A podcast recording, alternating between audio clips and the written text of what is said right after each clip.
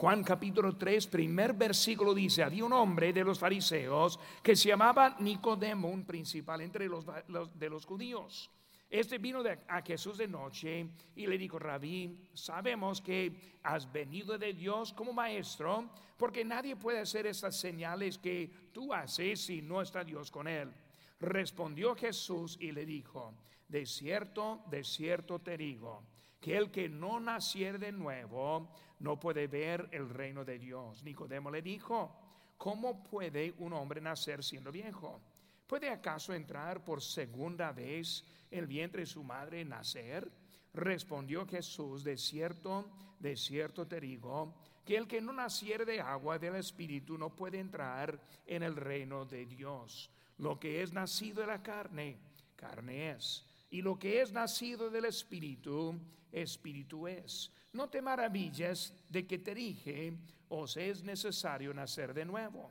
El viento sopla de donde quiere y oye su sonido, mas ni sabes de dónde viene ni a dónde va. Así es todo aquel que es nacido del Espíritu.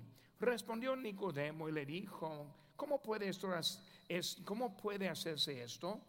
Respondió Jesús y le dijo, ¿eres tú maestro de Israel y no sabes esto? De cierto, de cierto te digo que lo que sabemos hablamos y lo que hemos visto testificamos y no recibís nuestro testimonio. Si os he dicho cosas terrenales y no creéis, ¿cómo creeréis si, no, si os dijere las celestiales? Nadie subió al cielo sino el que descendió del cielo, el Hijo del Hombre que está en, el cielo.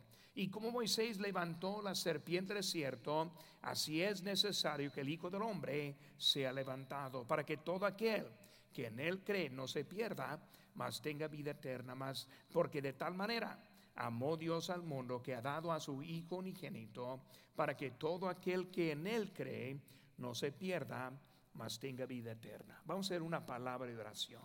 Padre Santo, Señor, gracias te damos, porque tu palabra es verdad.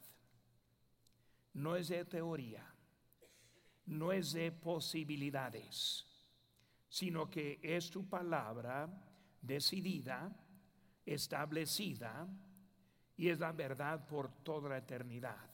Yo te pido, Señor, que este momento que tú nos ayudes a tener una nueva visión de nuestro Salvador. Gracias por lo que has hecho en tu nombre precioso, lo que te pedimos. Amén. Pues no van a decir, hermanos. Ahora voy a empezar esta tarde hablando acerca de la verdad. Lo que leímos ahora simplemente es la verdad. Muy bien. Dios es uno. Dios no es de su opinión. Dios no es lo que la sociedad piensa. Dios no es de dónde viene su creencia o de dónde viene. Dios es Dios. No cambia su forma si es musulmán. No cambia su forma si es budista. No cambia su forma si es ateo. Dios es Dios. Y bueno, para empezar en esta mañana, en esta tarde más bien, quiero hablar un poco acerca de la verdad. La verdad no es de opinión, sino que la verdad es absoluta. Eh, vivimos en tiempo cuando nadie quiere huir de absolutos. La sociedad rechaza la idea de que no puede formar sus propios ideales y decidir lo que está bien y lo que está mal. La verdad es verdad. Este púlpito es de madera. Si, si, su opinión es que sea de acero, no va a convertirse a acero, es de madera. No va a cambiar ni modo lo que crees, ni lo que piensas, lo que opinas, lo que he observado, lo que otro ha dicho, no cambia la verdad. Porque cuando hablamos de este mundo, este mundo es hecho de verdades. Pero vivimos en la sociedad que ya no quiere aceptar verdades. Porque cuando llegamos al asunto del Salvador, vienen opiniones. Y las opiniones piensan ellos que pueden alterar la verdad que tiene. La verdad no cambia. Mismo Dios que creó a todo lo que hay es el mismo Dios que hay. No hay otro. Él no comparte su gloria con ninguno. Está con Él o está mal. Puede encontrar leer por la salvación o irás al infierno por toda la eternidad. Ni modo lo que piensas. Verdad es verdad. Porque quiero que estemos pensando en eso y ese no es el último mensaje, voy a predicar de eso. Un domingo muy pronto va a llegar también eso. Pero cuando hablamos de hoy en día, vemos palabras que altera la verdad. Una palabra que se escucha hoy en día es la palabra preferencias. Como que las preferencias cambian lo que es la verdad. Dios no es el Dios de preferencias. Dios es un Dios establecido. Su voluntad está establecida en su vida, ni modo lo que piensas, ni modo de lo que es tu opinión o tus preferencias. Dios quiere tomar control de nuestras vidas completamente. Dios no es el Dios de sabores. Dios es el Dios de decisiones. Pues cuando hablamos de nuestras vidas en esta mañana, hay ciertas palabras que hay que estar entendiendo. El árbol en el huerto de Edén no era del bien y más o menos, sino de bien y mal. ¿Está bien o está mal? Si está mal, no está bien. No hay manera para mezclarlo. No hay grises cuando hablamos con Dios. Dios es Dios. Lo más pronto que un creyente puede llegar de acuerdo con Dios que Él está encargado, más pronto va a encontrar la vida de felicidad en Dios la satisfacción en la vida, más pronto va a estar a gusto con nuestro Dios. Lo más que lo trata de manipular, menos contento va a estar en este mundo. Por eso eso, hermanos, es de lado a lado en la vida cristiana. Más pronto que decide, bueno, Dios, tú eres la verdad, mándame a mí. Tú es la verdad, lo que tú quieres, yo lo quiero hacer. Más rápido que aprenda eso, mejor en mi vida voy a seguir adelante. El pecado no está formado por opiniones. Lo que le parece bien no importa. Lo que piensa que está bien, Dios nos está pidiendo consejos. Dios sabe lo que está bien y sabe lo que está mal. Si no tenemos una verdad absoluta, entonces ni tendríamos una verdad. La verdad no cambia con edades, no cambia con la cultura, no cambia con los tiempos. La verdad sigue igual. Pecado es pecado mismo desde la creación hasta hoy en día. La opinión de Dios no cambia con el pecado. Dios no está en contra de algunos pecados, sino está en contra de todo pecado.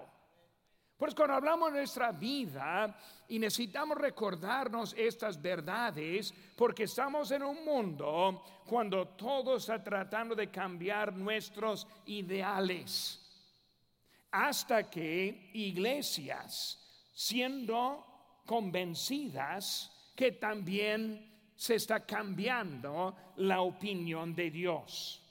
Dios es el mismo.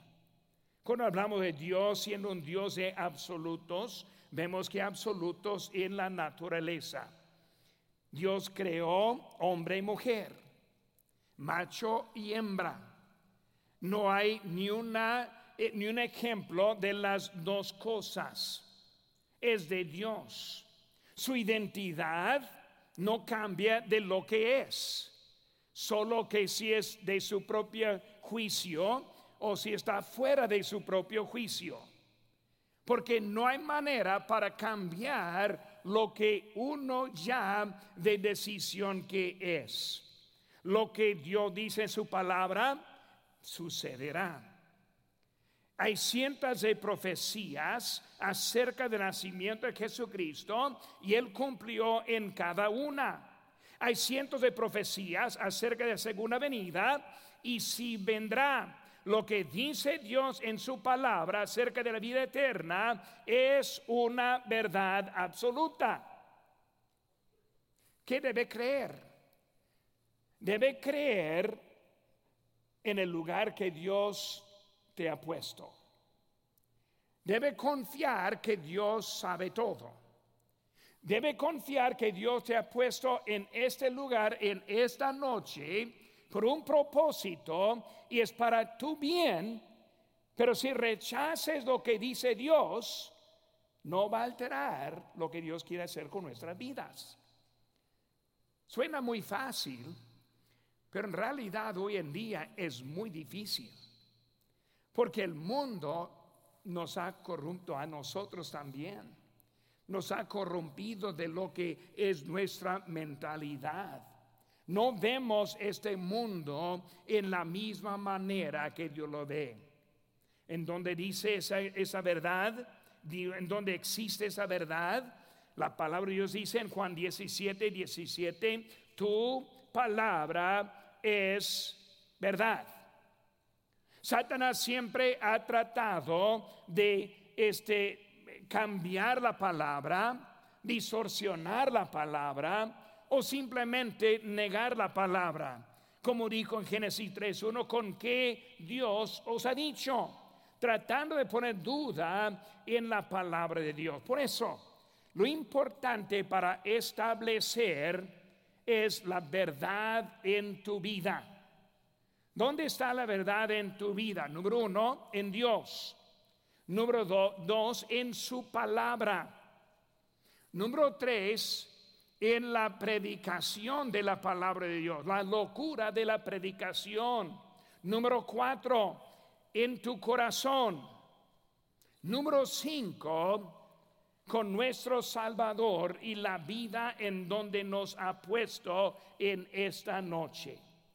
Muchas veces tratamos de corregir, cambiar, manipular la situación en Dios nos ha puesto. Y hermanos siempre resulta en una vida de frustración y nunca llegando de ser la persona que quiere, hacer para, ser para Dios. Por eso, hermano, rápidamente en el tiempo que tenemos, porque vamos a estar concluyendo a tiempo, porque hay una sesión que nos espera, pero quiero que estemos pensando un poco en eso y aplicarlo primero con la salvación, porque desde la salvación viene todo.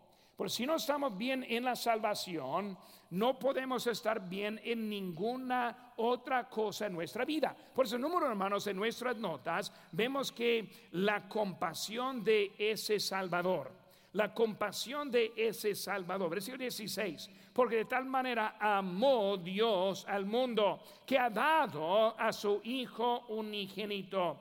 Dios no este, envió a su Hijo a condenar al mundo, sino que para que el mundo sea salvo por él. Por eso vemos, hermanos, la compasión. Dios es un Dios de compasión. Cuando hablamos de Dios y entendemos que Dios juzgará, entendemos que Dios ha hecho el infierno como el cielo. La Biblia enseña, más van al infierno que van al cielo más perdidos que salvos. Por eso, entendiendo en eso, hay quien diga que Dios es un Dios de compasión. Por eso, en su compasión todavía no ha llegado, no ha vuelto por su iglesia, por nosotros. Por eso, para entender cuando Cristo ascendió al cielo, 40 días después de la resurrección, Él dijo, vendré otra vez. Los ángeles dijo, así como lo vio, vendrá otra vez. Pues sabemos que Cristo viene. La razón que aún no ha vuelto es por su compasión. Si no conoce a Cristo, es por su compasión que está aquí presente en este momento.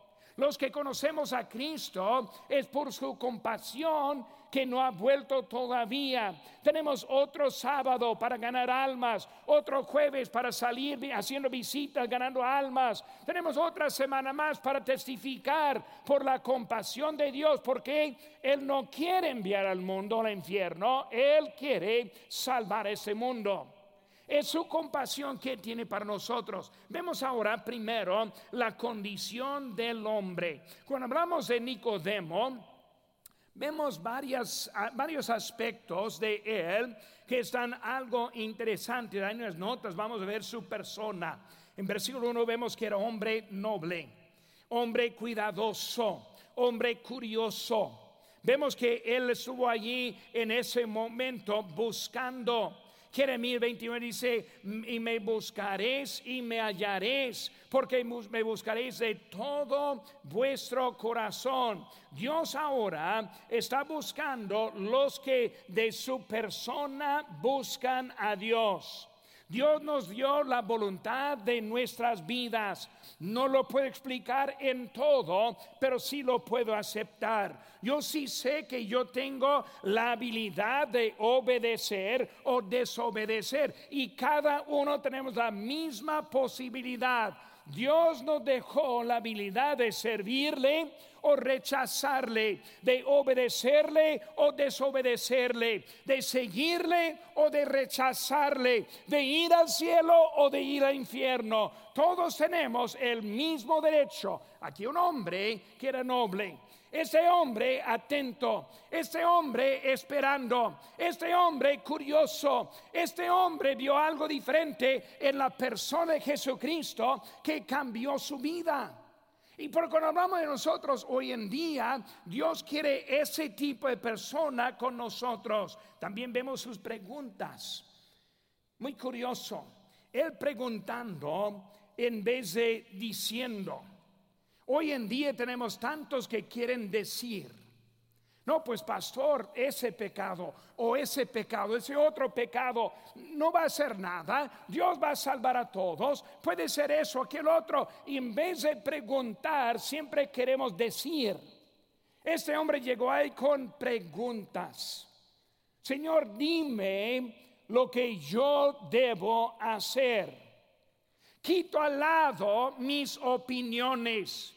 Quito al lado mi decisión quito al lado mis actitudes.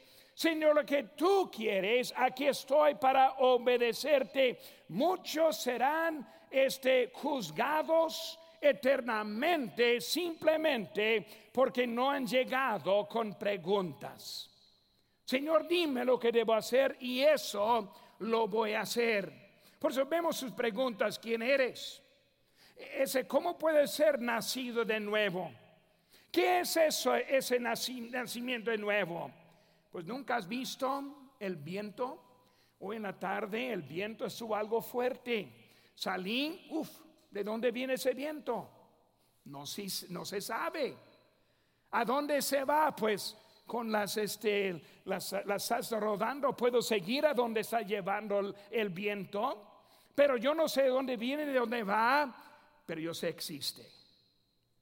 Yo no entiendo mucho de la vida eterna, pero existe.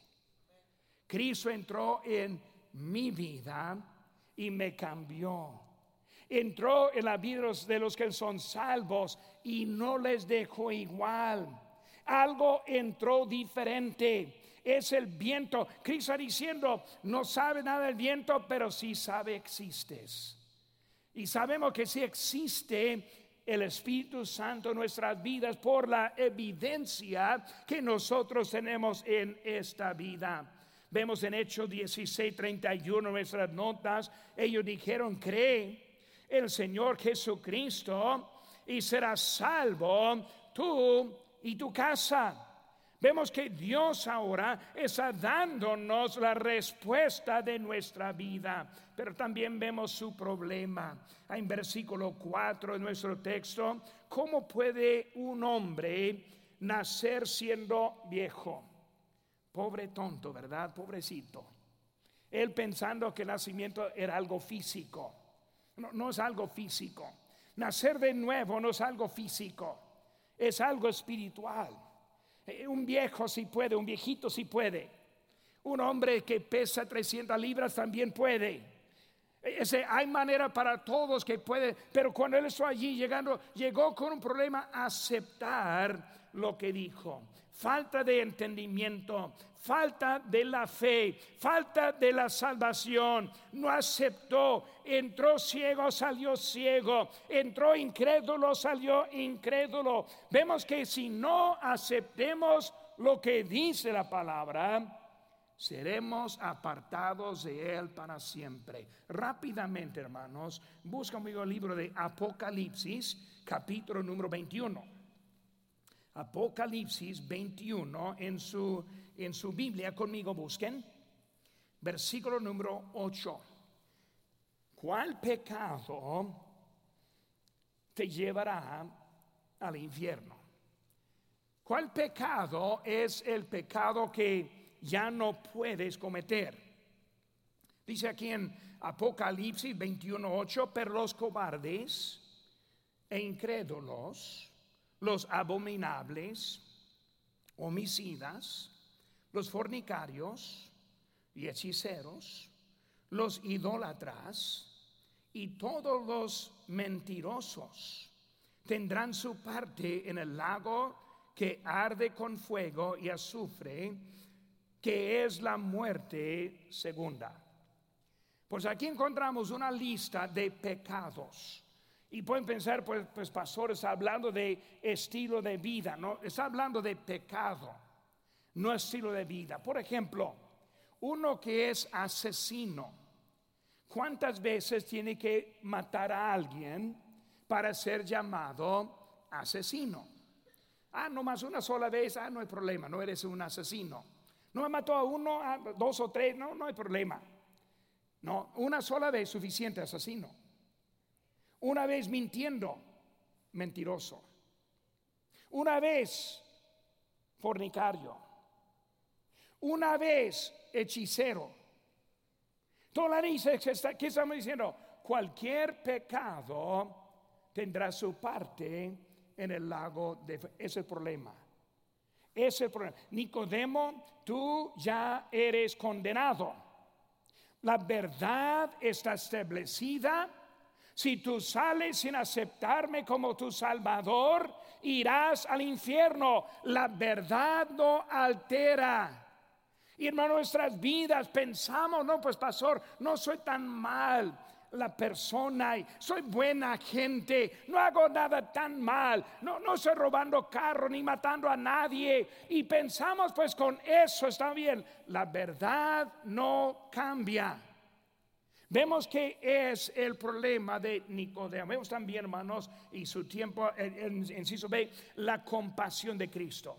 Él no quiere condenar. Él quiere proporcionar la luz y la salvación. Él quiere salvar a todo este mundo. Inciso C, vemos el cuidado de Dios. Él mostró el amor y la misericordia. Él mostró el corazón de Él mismo, porque de tal manera, tan grande es el amor de Dios. Él provee la salvación. Dios ahora quiere salvar a toda persona. ¿Verdad? La verdad. Lo que acabé de predicar es la verdad. Si lo crees o no lo crees.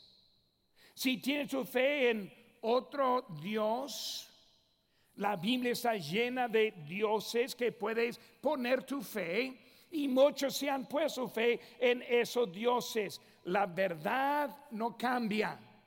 Cristo en su compasión está relatando a Nicodemo algo de importancia en su vida.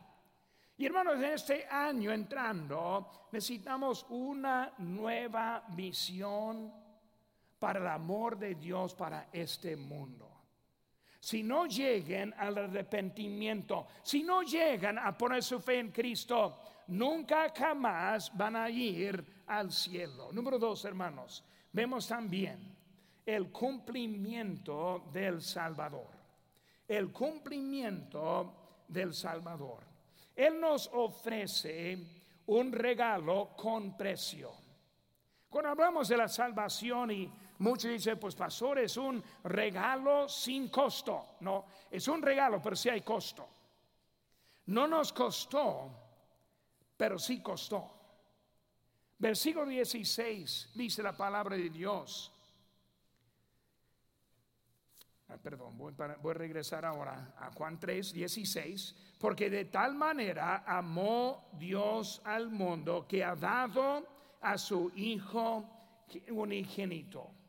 Cuando hablamos de ese precio, dio su Hijo unigénito. Unas semanas más vamos a estar en la Semana Santa.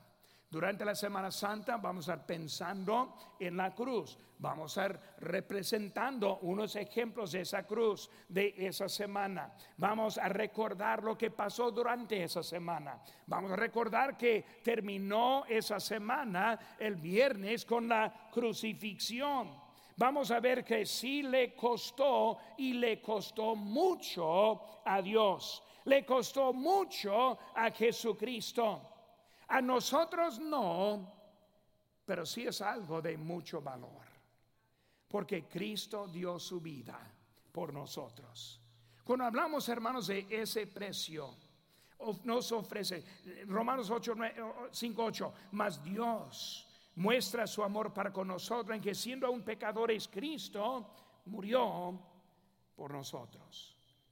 Si puede pensar en esa cruz, Cristo en esa cruz. Él estuvo en su lugar, en mi lugar. Sí le costó. Murió por mí. Murió por ti. Te ofreció la salvación porque Él la pagó en esa cruz. Dice en Hebreos 9:22, y sin derramamiento de sangre no se hace remisión su sangre preciosa derramada. Desde que vemos en la Pascua con Moisés el libro de Éxodo, hasta que en todo el Antiguo Testamento, simbolizando la sangre preciosa, inocente de Jesucristo que derramó por nosotros, era sangre necesaria para nuestra salvación. Es más que pedir perdón a Dios es más que simplemente en, es aceptando ese precio alto en nuestro lugar. Cristo murió por mí. Por mí, cambió mi destino por lo que Él hizo. Efesios 2, 8 y 9, porque por gracia soy salvo por medio de la fe. Y esto no de vosotros, pues es don de Dios, no por obras, para que nadie se gloríe. No vamos a andar arrodillados en el pavimento siguiendo un crucifijo durante esa Semana Santa. No vamos a tratar de hacer algo que Dios va a hacer. No, Él hizo todo por nosotros. Su obra fue la cruz. Mi lugar es mi fe. Pongo mi fe en Cristo. La verdad. La verdad. Si está de acuerdo o no está de acuerdo, no cambia la verdad. Si piensa que hay más, no cambia la verdad. Cuando la Biblia nos enseña claramente en lo que nos está diciendo acerca de la vida eterna, el cumplimiento del salvo. Nos ofreció un regalo con precio, nos ofrece un regalo personal. Cuando hablamos de esa vida ofrecida al mundo, pero más bien es a ti, es a mí, es algo personal, no salva al mundo en el sentido de todos irán al cielo, sino que Él pagó para dar la posibilidad a todos, pero depende en nuestra reacción. ¿Voy a reaccionarme? ¿Aceptar su regalo para mí? ¿O lo voy a rechazar? ¿Lo voy a aceptar en mi vida o voy a decir mañana, otro día, otra oportunidad? Es algo personal. Dice en Romanos 19 que si confesares tú, que te, confesares tú, está hablando a uno, no con todo el mundo, es algo personal. Enciso C, nos ofrece un regalo que nos perdona, nos perdona. La sangre del Antiguo Testamento cubrió el pecado, no quitó el pecado. Por eso cada vez pecando otro sacrificio, otro animal muerto, otra vez sangre aplicada. Pero no duró porque no era para quitar, sino solo para cubrir, para quitar el juicio del momento para dar oportunidad. Pero cuando vino Cristo, dice la sangre de Jesucristo que quita el, pecado del mundo. Con su sangre me la quita, ese pecado me lo quita. Con esa sangre elimina las consecuencias del pecado. No solo cubierto, sino quitado. Algo permanente para nuestras vidas. Romanos 4, 22, por lo cual también su fe le fue contada por justicia. Y no solamente con respeto a él, sino a él se escribió que la fe fue contada, sino también con respeto a nosotros, a quienes ha de ser contada, esto es, a los que creemos en que levantó de los muertos a Jesucristo, nuestro Señor nuestro es Él quien quita e-, ese pecado. El pecado es una infracción muy seria que nosotros podemos encontrar el perdón en la sangre de Cristo. Ahora, terminando en esta tarde, hermanos, la verdad. La verdad. Es por eso que predicamos la verdad. Es por eso que queremos relatar la importancia de lo que dice la palabra de Dios, porque no hay otra manera. Pero como digo, hermanos, vivimos en tiempo cuando no confiamos en la verdad. No confiamos que Dios sabe mejor para nuestras vidas. Queremos meter nuestras opiniones. Queremos tomar la responsabilidad de escoger y nosotros perdemos lo que Dios tiene para nosotros. Más pronto que podamos aprender, Dios está en control de mi vida. Él me puso en donde estoy ahora. Yo quiero servirle con lo que Él me ha dado en mi vida. Él sabe mejor de la vida de cada uno en esta tarde. ¿Cómo responder? A la palabra de Dios. Ojos cerrados, cabezas inclinadas.